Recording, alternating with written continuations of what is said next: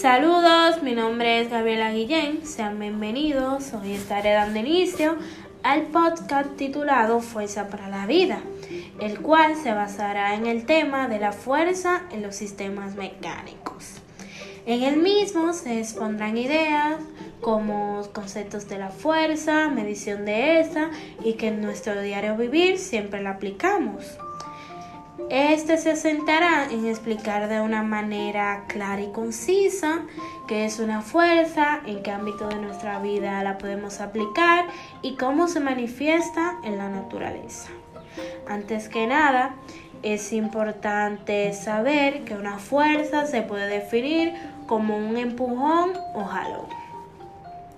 Una fuerza puede ocasionar que un objeto inicie a moverse o que aumente su nivel de movimiento.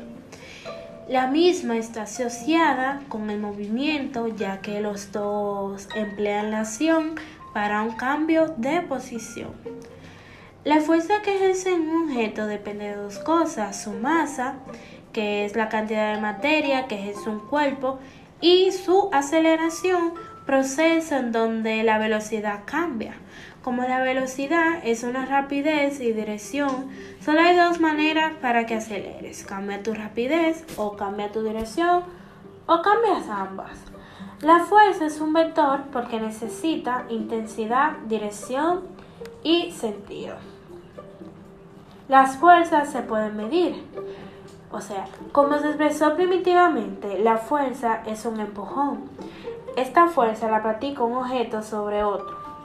La unidad de peso en el sistema inglés de unidades para fuerza es libra y en el sistema internacional de unidades es newton y se abrevia, N. Las fuerzas se miden con balanza, resorte o dinamómetro. Un dinamómetro es un instrumento para medir fuerzas basado en la capacidad de deformación de los cuerpos elásticos. Existen dinamómetros para medir fuerzas en newton o en libras. Descripción de las fuerzas. Para analizar una fuerza debemos saber el efecto de cada una. Estas pueden ser grandes o pequeñas, pueden empujar a la izquierda, a la derecha, arriba o hacia abajo. Un tema muy interesante es ¿Cómo se manifiesta una fuerza en la naturaleza? Todas las fuerzas observadas pueden exponer en puesto de cuatro interacciones básicas, conocidas como fuerza de la naturaleza. La primera de estas es la gravedad. Todo cuerpo fuerte jala gravitacionalmente a otro. La Tierra nos atrae y nosotros atraemos a la Tierra. Sin embargo, la fuerza que practica nuestro cuerpo es prácticamente imperceptible y en la práctica solo se nota la fuerza de atracción de la fuerza. El físico inglés Isaac Newton en el siglo XVI, XVII perdón, descubrió que la gravitación es un fenómeno universal este se basa en que estaba un día sentado debajo de un manzano pensando con respecto a la fuerza que mantiene unida a la luna a la tierra. Cuando vio caer una manzana, cuando vio caer una manzana, ese acontecimiento le dio clave para declarar que la fuerza de gravedad, la misma que hace caer la manzana, es también la que retiene a la luna en órbita.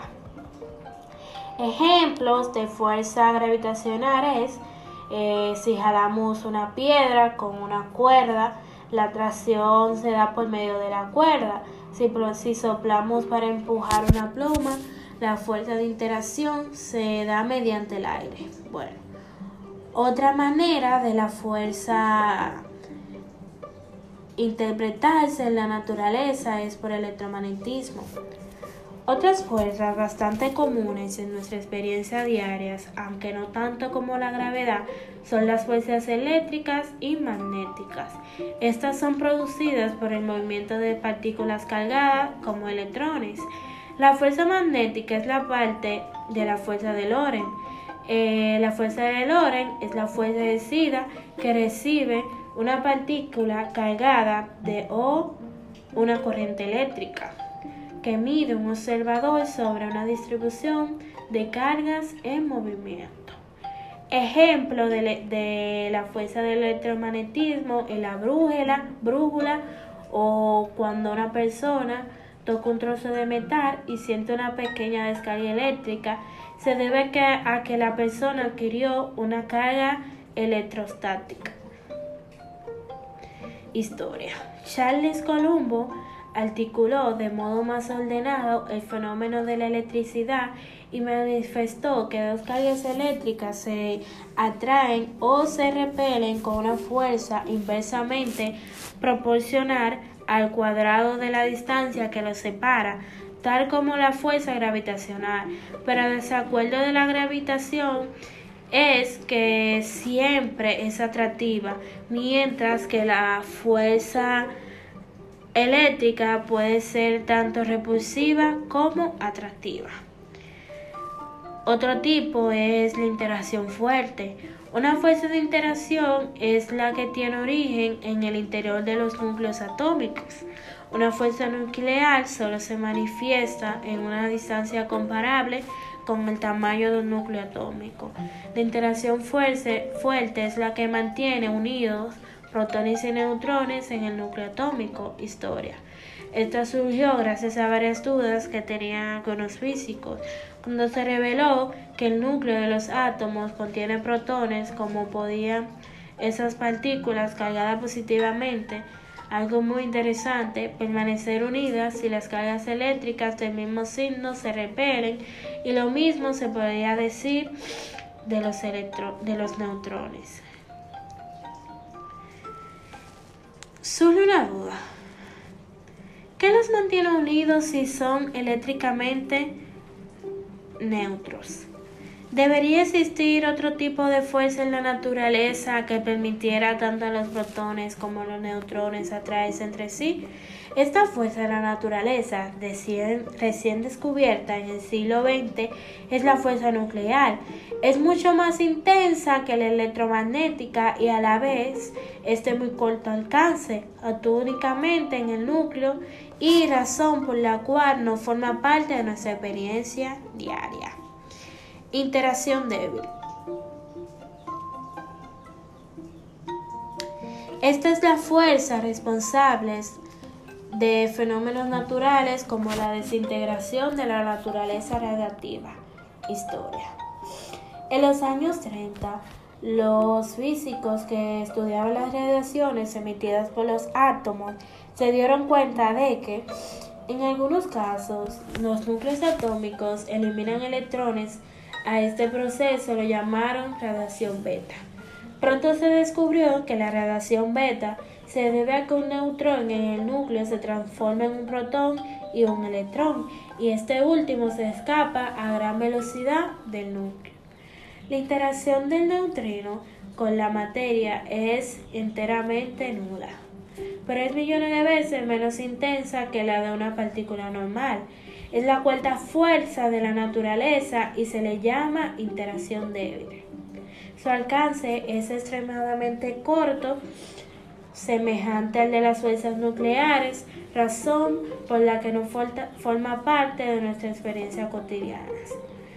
Otro punto muy importante son las aplicaciones cotidianas de la fuerza. En nuestro diario vivir siempre aplicamos fuerzas. Personalmente aplico esta en todo mi diario vivir, ya que incluso el levantarme de la cama y bañarme las cuales son actividades básicas en mi vida, realizo movimientos, cambios, impulso, es decir, utilizo fuerza. Hay unos ejemplos son el jugador de fútbol impulsa la pelota de una patada. Un ancla impide que un barco se aleje. Ahí estamos utilizando fuerza. El sol atrae a la tierra. Un imán repele a otro imán globo flotando, cuando flotamos en una piscina, una playa, río, empujar un automóvil, levantar un peso, arrastrar o empujar algo, abriendo la nevera y jalando una silla. Concluyendo este capítulo del podcast, en un resumen, se puede decir que la fuerza es un empujón o jalón. Depende de la masa y de la aceleración del cuerpo, se mide con el instrumento dinamómetro. Todas las fuerzas observadas pueden exponer en puesto de cuatro interacciones básicas, conocidas como fuerza de la naturaleza, gravedad, electromagnetismo, interacción fuerte o interacción débil. En nuestro diario vivir siempre aplicamos fuerza. Un ejemplo de esta es cuando pateamos un balón de fútbol. Eh, nos vemos en el siguiente capítulo que será muy interesante.